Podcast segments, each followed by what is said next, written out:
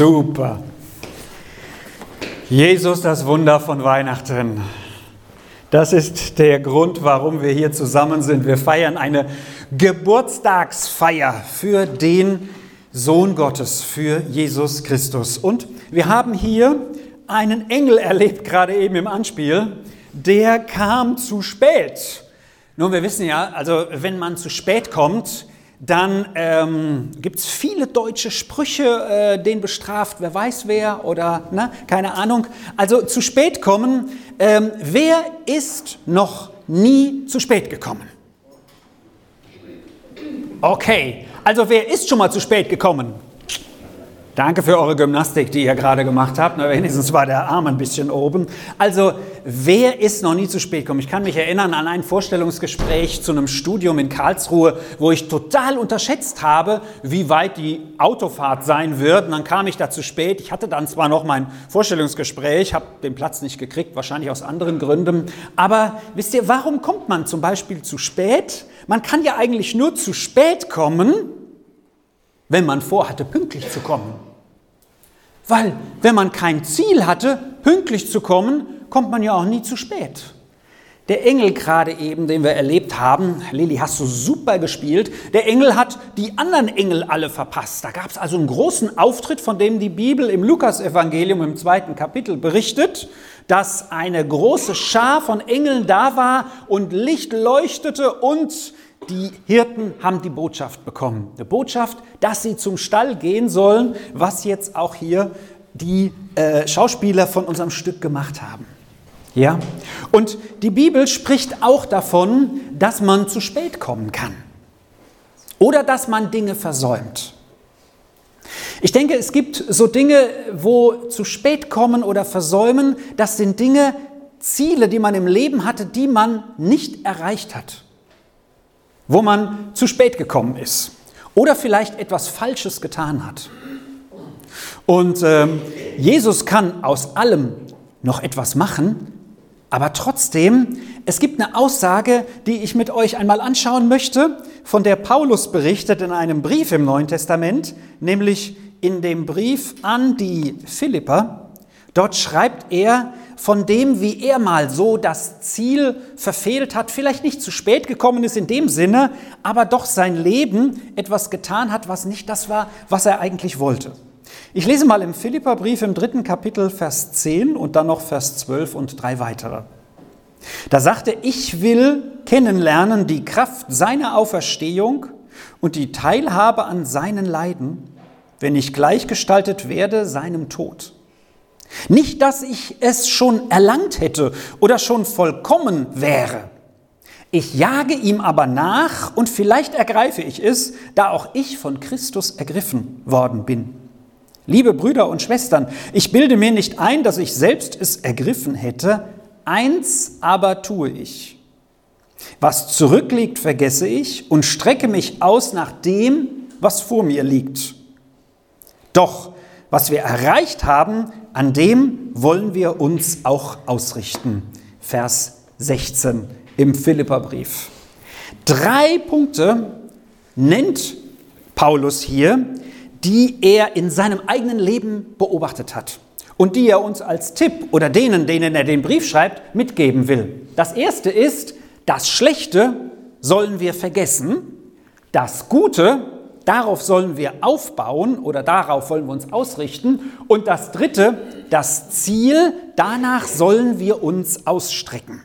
Was hat der Paulus gemacht?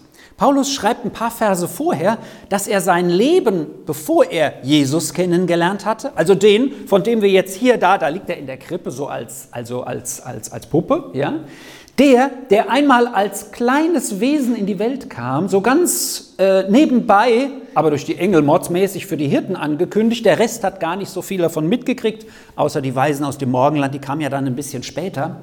So, diesen Jesus hat Paulus dann mal kennengelernt und er hat angefangen, sein Leben nach ihm auszurichten. Und dann hat er plötzlich geschnackelt und verstanden, dass er vorher etwas Schlechtes verfolgt hat.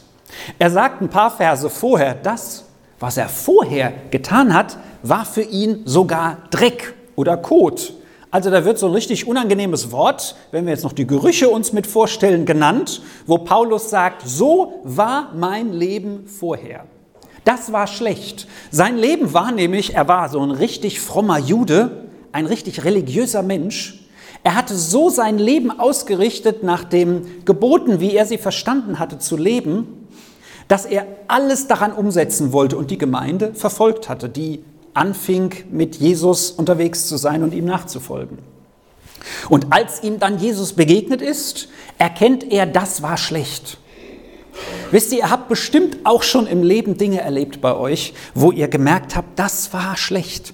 Wisst ihr, wenn ich so an manche Situationen bei mir denke, wo ich peinlich ins Fettnäpfchen getreten bin oder wo ich irgendwas gemacht habe, wo ich gedacht habe, oh Scheiße, was Falsches gesagt oder irgendwie so, das eine Wort habt ihr jetzt eben nicht gehört, so, dann ist es so, dass, dass es mich manchmal richtig gelähmt hat.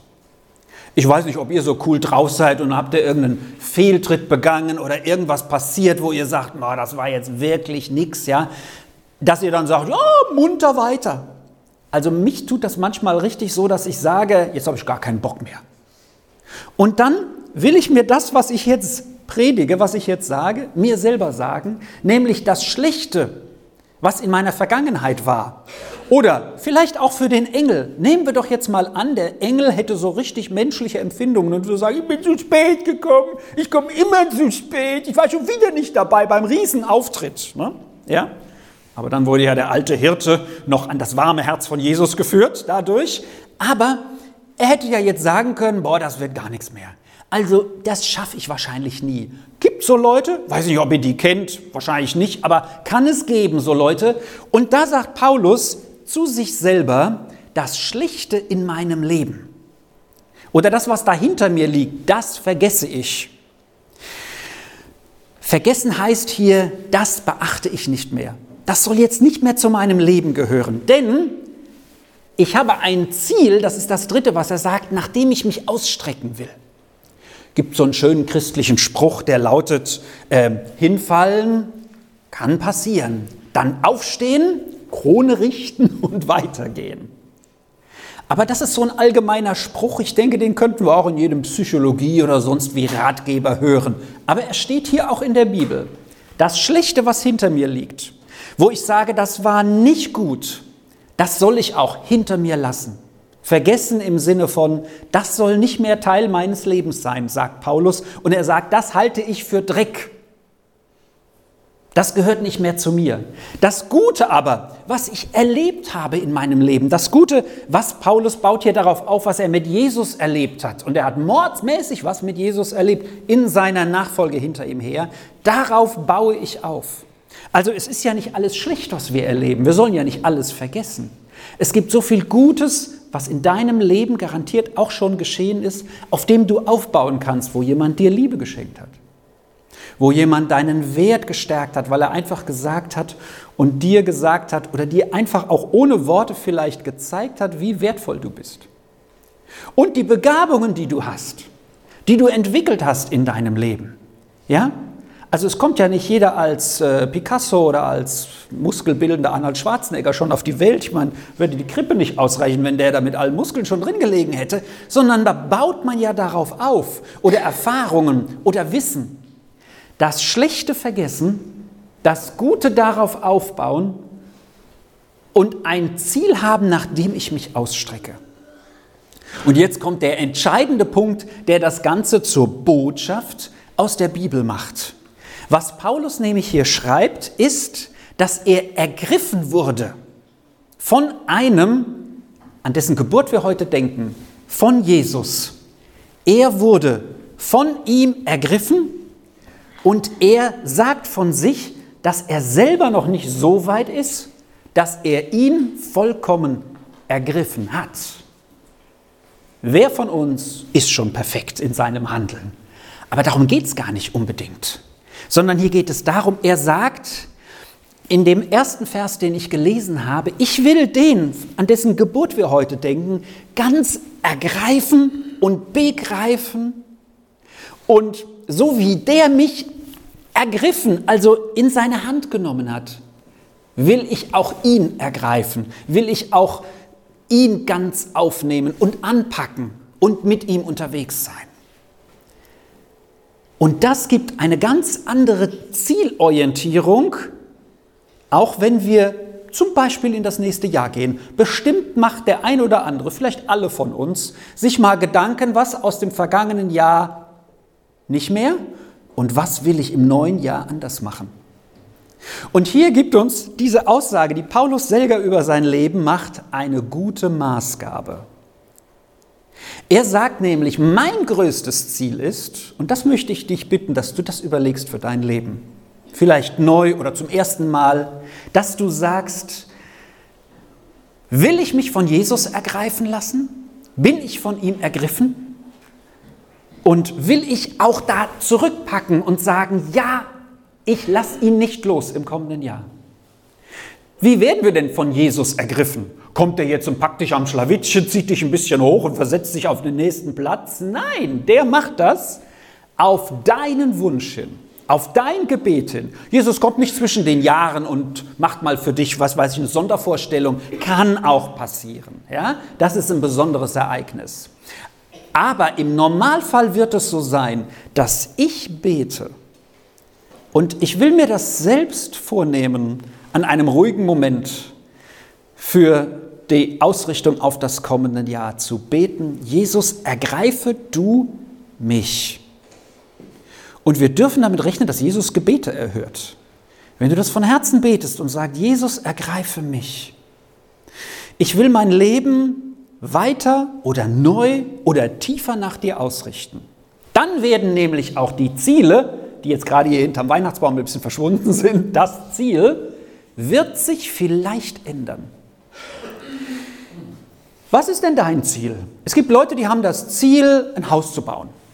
Ja, damit ihre Familie oder sie selber mal ein Eigenheim haben. Andere sagen, ah, ich möchte mal eine Familie gründen. Dann suchen sie natürlich die passende Frau dazu oder den passenden Mann, wie auch immer.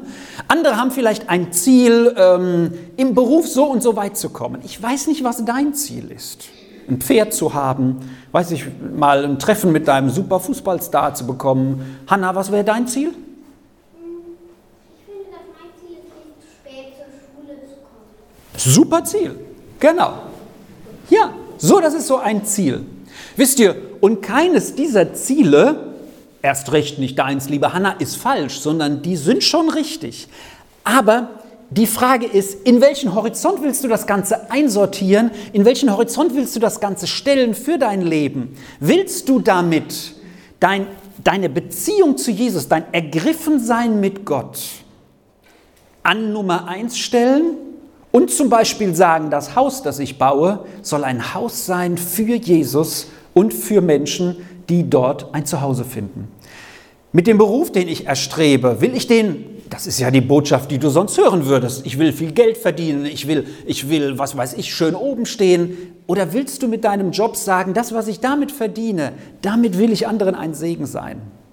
So, ich habe auch ein paar Ziele. Paulus hatte übrigens auch Ziele. Sein Ziel war noch nach Spanien zu gehen, sagt er mal. Wir wissen nicht, ob er das erreicht hat, weil er wollte dort auch Jesus verkünden. Er hat gesagt, da will ich noch hin bestimmt auch mal schön den Strand gehen und dann mal, weiß ich nicht, was sind da für, was sind da für Urlaubsorte. Aber sein Ziel war auch dahin zu gehen. Solche Ziele hatte er, aber in dem, dass er von Jesus ergriffen war. Worauf willst du dein Leben ausrichten? Dazu lädt uns das Kind ein in der Krippe, jetzt schon, und das, wie er Menschen begegnet ist. Und das tut er heute genauso, wie er das früher und damals getan hat. Dafür hat er nämlich seinen Heiligen Geist geschickt. Und ich bitte dich, Simon, nach vorne zu kommen, Christiane. Wir wollen uns mit hineinnehmen, ich möchte, wir möchten euch mit hineinnehmen in eine Zeit mit Gesang vor Jesus zu kommen. Und du darfst das als persönliche, ähm, persönliches Gebet auch für dich jetzt schon aussprechen und sagen, Jesus, du hast mich ergriffen oder ich bitte dich, ergreife du mich Ich möchte, dass du mir begegnest. Ich möchte, möchte spüren und erleben, dass du praktisch in mein Leben hineinwirkst. Und ich möchte dir mein Leben geben.